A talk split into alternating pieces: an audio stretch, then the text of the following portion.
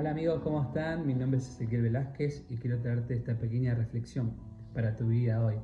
Eh, hoy leer la palabra en el libro de Corintios, primera de Corintios 6, 12, que dice, todo me está permitido, pero no todo es para mi bien. Todo me está permitido, pero no dejaré que nada me domine. Vemos en este versículo que dice que todo, que todo lo que yo quiera hacer, lo puedo hacer, pero no es todo me conviene, no todo es para mi bien.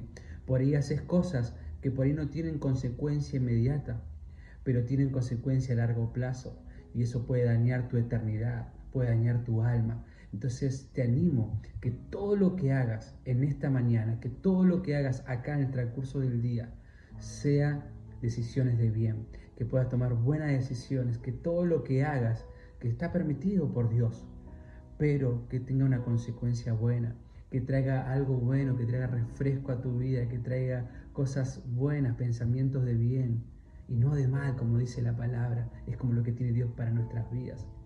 Te animo a que todo lo que puedas hacer sea para hacer el bien, sea para buscar a Dios, sea para orar, para leer la palabra, para que vos te puedas fortalecer.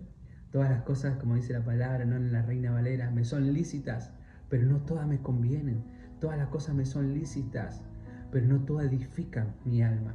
Entonces, veamos esto, hagamos cosas para edificar nuestra vida, para edificar nuestra familia. Todo lo que hagamos que sea para que tenga consecuencias buenas.